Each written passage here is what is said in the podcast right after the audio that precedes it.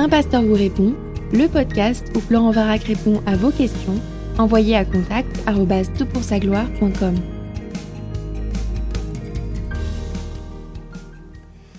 La question est posée, est-ce que le complotisme militant peut être un motif de refus d'adhésion à une église locale, c'est-à-dire de devenir membre actif d'une église? Point d'interrogation et fin de la question. Voilà une question qui a le mérite d'être euh, courte et euh, intéressante, j'espère en tout cas pour euh, ce podcast. Elle a évidemment beaucoup de ramifications et pour la traiter correctement, c'est un peu une gageure en 20 minutes, comme beaucoup des bonnes questions qui sont posées sur le site de TPSG. Et ce que je voudrais faire dans ce podcast, c'est faire un survol un peu du phénomène du complot. Et puis ce sera assez bref et je voudrais surtout m'intéresser à ce phénomène en lien avec l'écriture et par rapport ensuite à ta question, j'essaierai de conclure de façon assez, euh, assez concrète. Alors, c'est quoi le complotisme ou la notion de complot? Alors, je me suis tourné vers la sacro-sainte encyclopédie Wikipédia qui nous dit la chose suivante. Une théorie du complot est un type de discours qui décrit un événement comme résultant, pour l'essentiel, de l'action planifiée et dissimulée d'un petit groupe, différent des acteurs apparents en écartant la démarche d'investigation historique, multicausale et ouverte aux hypothèses en concurrence, mais retenant les plus plausibles, au profit d'une démarche reposant sur une explication univoque et monocausale qui voit partout les signes de l'intervention et de la puissance de ce groupe principal, y compris dans le fait que les preuves manquent, ce serait la preuve de la puissance dissimulatrice des comploteurs, et d'un discours n'autorisant pas à sa réfutabilité. Fin de la citation. Alors, la définition est complète, mais un petit peu complexe. Et moi, j'aimerais te proposer une définition plus simple. Une théorie du complot présuppose qu'un événement marquant a été engendré par un corpuscule opaque qui s'est ensuite assuré qu'une version alternative de l'histoire a été gobée par la population. Il y a donc une notion de complot, et il faut reconnaître et admettre qu'il y a eu en géopolitique et dans plein de domaines de l'existence, même dans le monde euh, des sciences, même dans le monde de l'éducation, même dans le monde... Un grand nombre de complots. On ne doit pas en être surpris, je reviendrai là-dessus plus tard. Il y a la notion de version altérée de la réalité. Encore une fois, c'est extrêmement fréquent et c'est ce que l'on appelle la guerre psychologique lorsque l'on est dans un contexte de guerre. Il s'agit de, de, faire preuve d'une vision alternative de la réalité pour que les gens ne regarde pas à la cause principale. Mais ce qui caractérise le complotisme, c'est pas ces deux éléments que l'on trouve, mais c'est plutôt de voir derrière ces éléments que l'on trouve régulièrement dans l'histoire, un petit groupe, euh, une élite du monde qui serait au contrôle de ce monde et qui masquerait la réalité. On est un peu dans un, euh, dans, un monde à la Matrix où euh, ce que nous voyons n'est vraiment pas la réalité aux yeux des complotistes. Alors les causes d'un événement, sa finalité et sa modalité, ça provient donc d'un groupe réduit, discret, maléfique, capable de taire les témoins et de contrôler les médias. Il y a une histoire cachée, cette euh, histoire est cachée euh, par ceux qui ont créé la version officielle. La véritable histoire euh, cachée est connue d'un petit nombre de gens éclairés, et ce groupe caché est aux commandes du monde. Alors, Rudi Reichstadt signe un livre cinglant sur la question. Le titre est assez brutal, je vais te le donner, euh, mais quand même, le contenu mérite d'être lu, même si je n'adhère pas pleinement à une certaine forme d'optimisme que je vois dans ces lignes pour tous les sujets qu'il développe. Je, je, crois notamment qu'il minimise le pouvoir de l'argent pour orienter les politiques à des fins commerciales ou noyer l'information pour éviter le contrôle politique ou gouvernementale. Je crois qu'il est en cela assez optimiste. Néanmoins, il mérite d'être lu au moins pour éviter le biais de confirmation pour ceux qui sont tentés de constamment voir un complot dans les événements qui nous entourent. Alors le titre, est-ce que tu es prêt? L'opium des imbéciles, essai sur la question complotiste. Alors dans son esprit, et il l'introduit ainsi, l'imbécile n'est pas l'idiot. Euh, il regarde à l'étymologie, l'imbécile c'est celui qui est sans bâton, sans soutien et cela évoque celui qui pense librement sans un cadre suffisant. Son propos n'est pas non plus d'ignorer la réalité de l'existence des complots, il écrit, et je cite, Aussi loin qu'on puisse remonter, nul n'a jamais nié l'existence de complots, de manipulations ou de conjurations. Et pour cause, se risquer à le faire témoignerait d'une ignorance crasse de l'histoire, doublée d'une anthropologie mutilée. Les complots sont probablement coextensifs de l'histoire de l'humanité et des enjeux de pouvoir qui s'y manifestent. Si l'on postule qu'aucune société humaine ne peut se dispenser d'une économie du secret, alors il faut admettre que les complots existent et existeront tant qu'existeront des sociétés humaines.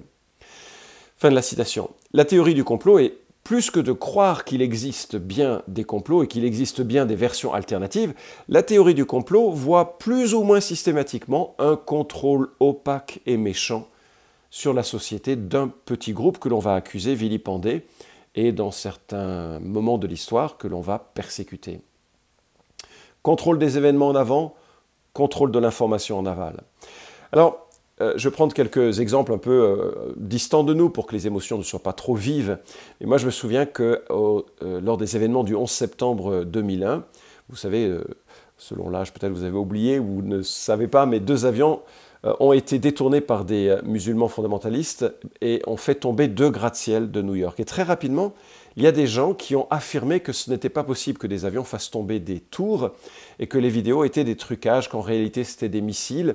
Alors après, euh, c'était euh, la CIA, c'était l'armée américaine, c'était etc. Il y avait toute une théorie de complot, plusieurs théories de complot qui sont nées. Et ce qui est intéressant dans cette histoire, c'est que euh, on était quasiment en direct avec des milliers de témoins et ça n'a pas empêché les, complots ou les théories de complot de se, réaliser. Moi, c'est un événement assez intéressant pour moi parce que ma petite sœur était à ce moment-là à New York. Elle venait d'arriver la veille dans la ville de New York et elle a été réveillée par le bruit d'avion qui frôlait son hôtel. Et elle trouvait d'ailleurs indécent cet avion qui passait trop près euh, des, bâtiments. Euh, elle s'est rendormie. Euh, quelqu'un a essayé de la joindre par téléphone pour lui dire de fuir et prendre la route loin de la ville. Alors voilà, Qu'est-ce qui s'est passé le 11 septembre? Les théories ont été multiples, et alors que des gens ont pu en être les témoins assez directement.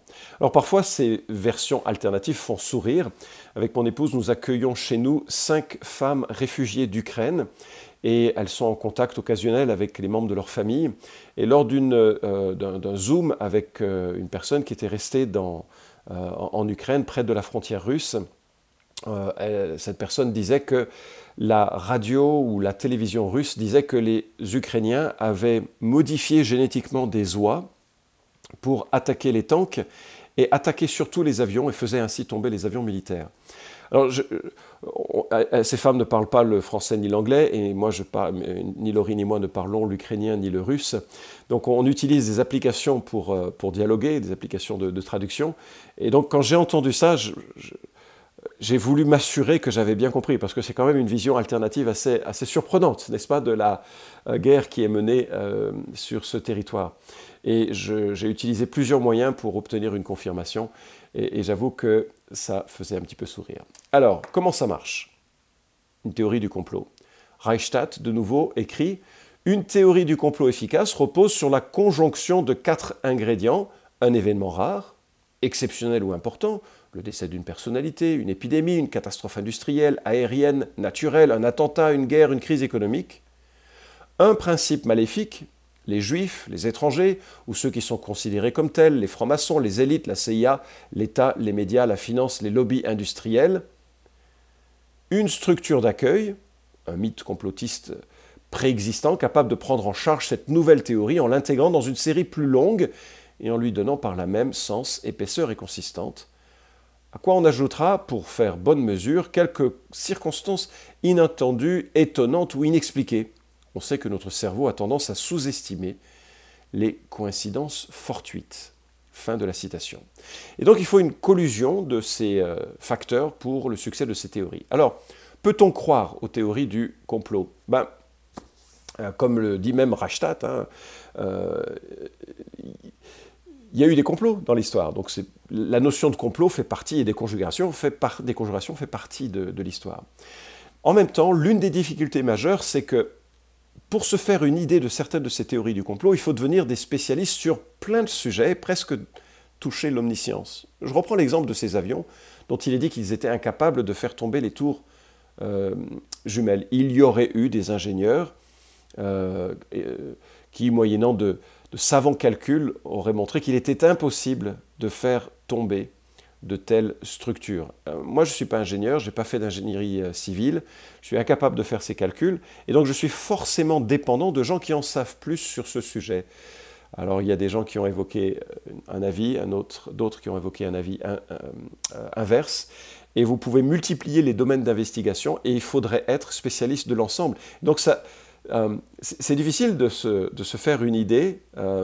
Et à un moment donné, il faut aussi avoir conscience que peut-être le rasoir d'Occam, hein, c'est-à-dire ce qui coupe les explications les plus compliquées pour arriver aux explications les plus simples, peut-être la meilleure façon de fonctionner. Euh, a une autre chose que je trouve surprenante, c'est qu'on puisse imaginer que des gens méchants sont capables de s'unir. Parce que psychologiquement, les gens méchants cherchent à dominer. Donc cette union de gens méchants est, quelque chose qui psychologiquement me surprend, parce que dans l'histoire, les gens les plus, euh, méchants, ils ont cherché à dominer, à écraser ceux qui n'avaient pas le même avis, et donc on est... Bon, il y a peut-être des exceptions, hein, mais c'est un peu surprenant qu'il y ait ce genre de, collusion humaine, presque bienveillante entre eux, mais malveillante envers, envers les autres. Et euh, une autre remarque, euh, les événements ne se déroulent jamais comme dans les films. Alors on sait que dans les films, il suffit de tirer une ficelle et tout se passe bien dans la suite. Mais un gouvernement prend la décision d'augmenter de quelques centimes les prix de l'essence sans savoir que les gens vont prendre des gilets jaunes. Euh, ça ne se contrôle pas si facilement l'histoire. Et le mouvement de l'histoire est beaucoup plus imprévisible que ne l'estiment les tacticiens euh, qui soutiennent les théories du complot. Les généraux savent que leurs plans de bataille sont les meilleurs jusqu'à ce que la première balle soit tirée, et alors là, tout part en vrille, et il faut s'adapter à des situations très, très nouvelles. Beaucoup de flexibilité pour mener une guerre, et, les, événements sont beaucoup plus mouvants, me semble-t-il. Euh, et c'est ce que remarque d'ailleurs Reichstadt quand il dit, et je continue de le citer ici, Mettant ses pas dans ceux de Weber, Karl Popper confirmera qu'il est rare que ces complots réussissent à atteindre le but recherché, car la vie sociale n'est pas, simple, pas une simple épreuve de force entre groupes opposés, mais une action qui se déroule dans le cadre plus ou moins rigide d'institutions, de coutumes, et qui produit maintes réactions inattendues. C'est important de ce double constat, en partant de ce double constat, pardon, que les vrais complots échouent souvent et que les croyances en de faux complots jouent dans l'histoire un rôle crucial et sous-estimé qu'il convient de confronter à la question du complotisme. Fin de la citation. Alors, on va se rapprocher progressivement de, ta question, et euh, j'aimerais regarder pourquoi la Bible nous rapproche en fait des théories du complot, et dans un deuxième temps, pourquoi la Bible nous éloigne des théories du complot. Mais en fait, l'histoire humaine, dans sa version euh, déchue, commence avec une vision altérée de la réalité. C'est un peu un complot, en quelque sorte, qui est à l'origine de la transformation radicale de l'être humain et de la société humaine. Je sais que ça semblera étrange, mais le fondement du désordre humain que nous connaissons, avec ses guerres, sa violence, son égoïsme, vient, selon l'Écriture, d'un complot spirituel. Dieu crée un monde parfait dans lequel l'homme et la femme sont ses régents, sont ses représentants, ils sont à son image, ils sont magnifiques, hommes et femmes, chacun quelle que soit ensuite euh, sa, descendance euh, en, race, en, niveau socio, intellectuel, etc., l'homme et la femme sont à l'image de Dieu, mais voilà qu'un être spirituel s'oppose à cela. Peut-être il y a de l'orgueil, peut-être il y a de la jalousie, peut-être il veut s'élever au-dessus de ces êtres humains qui ont reçu la royauté, et il vient proposer une vision alternative de la réalité.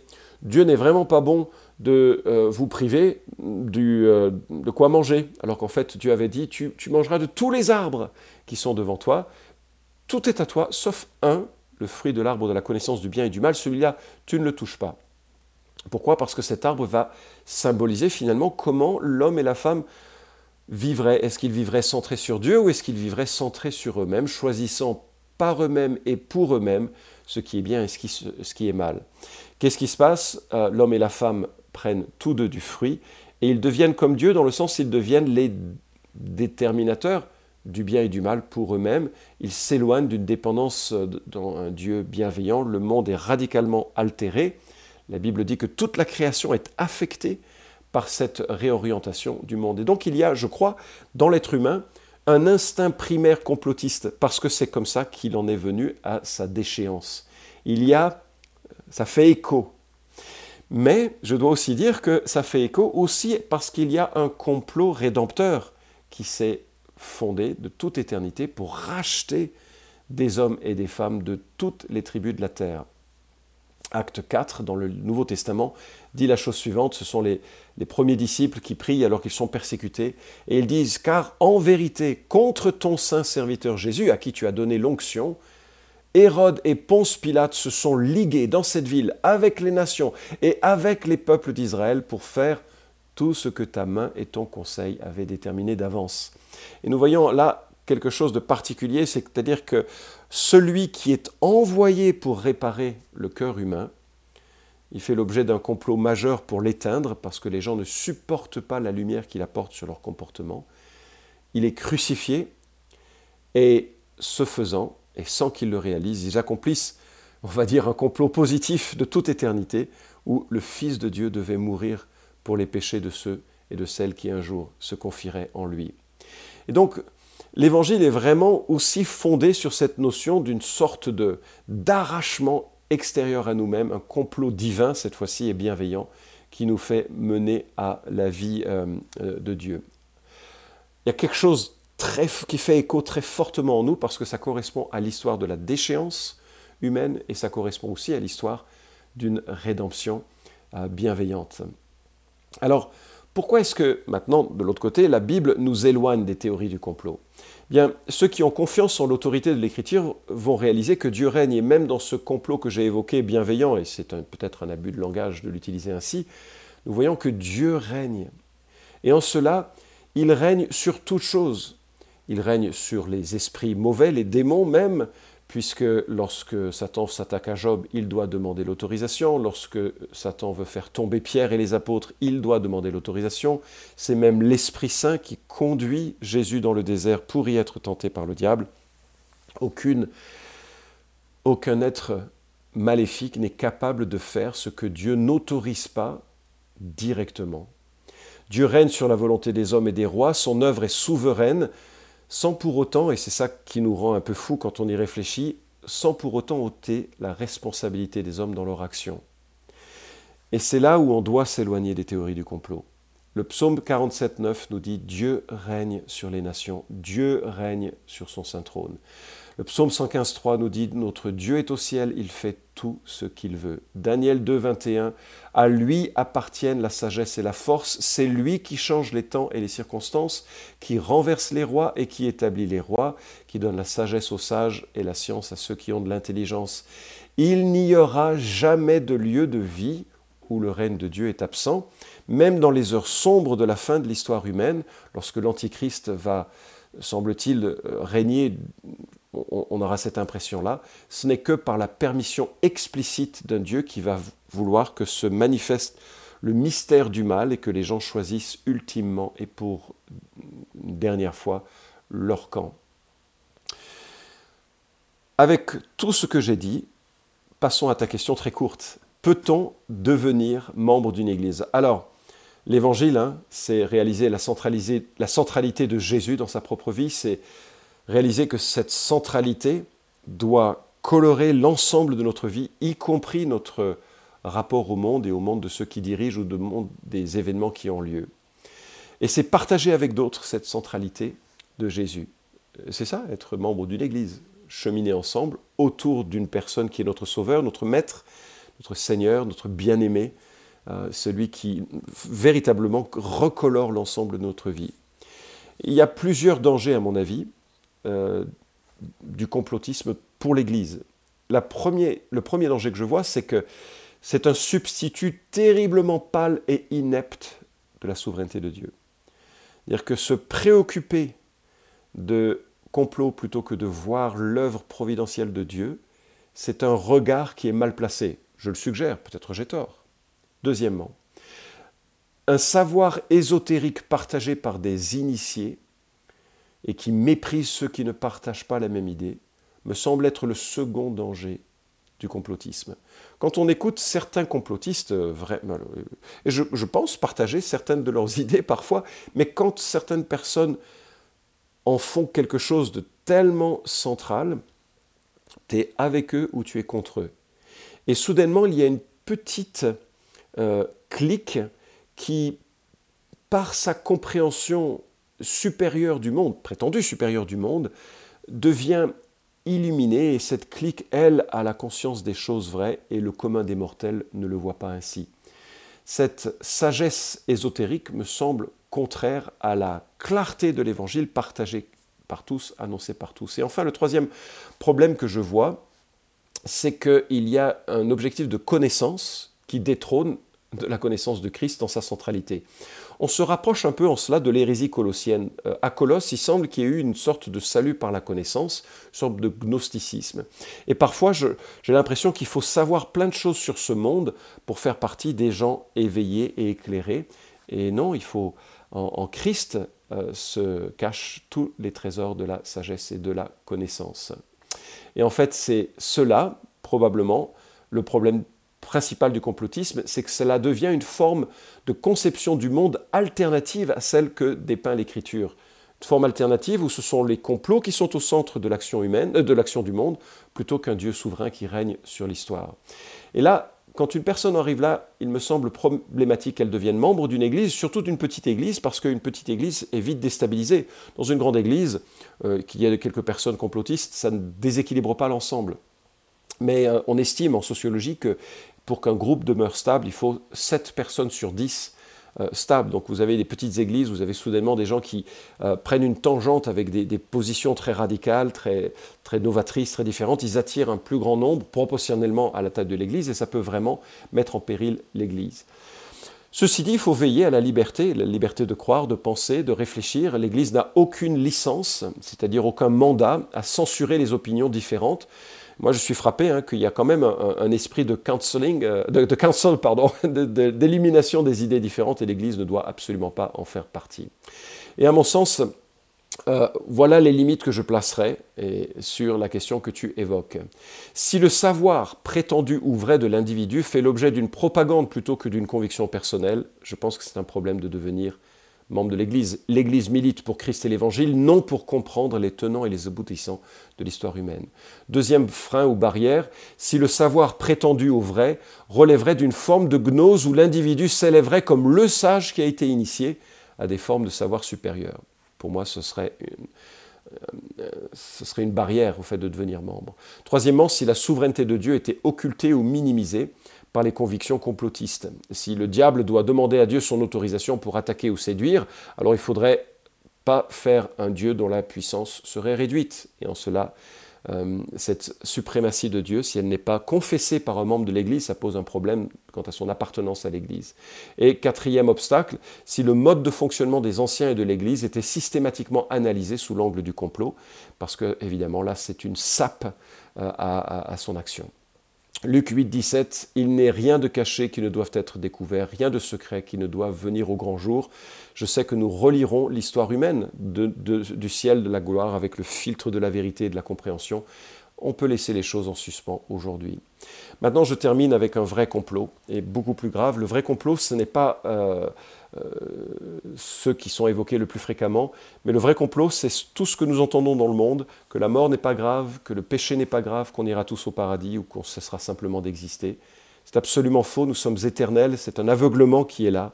Nous sommes éternels, nous sommes créés à l'image de Dieu, et à la mort, nous serons soit dans la présence éternelle de Dieu, soit dans l'absence éternelle et souffrante, de, euh, source de souffrance de Dieu. De Corinthiens 4 nous dit ceci, c'est pourquoi, ayant ce ministère selon la miséricorde qui nous a été faite, nous ne perdons pas courage, nous refusons les cachotteries honteuses, nous ne nous conduisons pas avec fourberie, nous n'altérons pas la parole de Dieu, mais en manifestant la vérité, nous nous recommandons à toute conscience humaine devant Dieu. Si notre évangile est encore voilé, il est voilé pour ceux qui périssent, pour les incrédules, dont le Dieu de ce siècle a aveuglé les pensées, afin qu'ils ne voient pas resplendir le glorieux évangile du Christ qui est l'image de Dieu. Face à ce complot, l'Église a une mission, enseigner avec clarté, joie et euh, profondeur et pertinence le glorieux évangile de Christ qui est capable de sauver les hommes de façon et les femmes de façon définitive euh, de leurs péchés, de leurs biais cognitifs et de l'ensemble des choses qui les empêtrent et les enferment dans une tristesse, pour les libérer et les orienter vers un Dieu qui donne l'espérance, la foi, la vie, l'amour et, toutes les choses qui sont associées à l'Évangile. Vous pouvez suivre cette chronique hebdomadaire Un pasteur vous répond sur SoundCloud, iTunes et Stitcher. Retrouvez les questions déjà traitées sur toutpoursagloire.com. Si vous aimez ce podcast, Merci de le partager sur les réseaux sociaux et de laisser une note sur iTunes. À la semaine prochaine!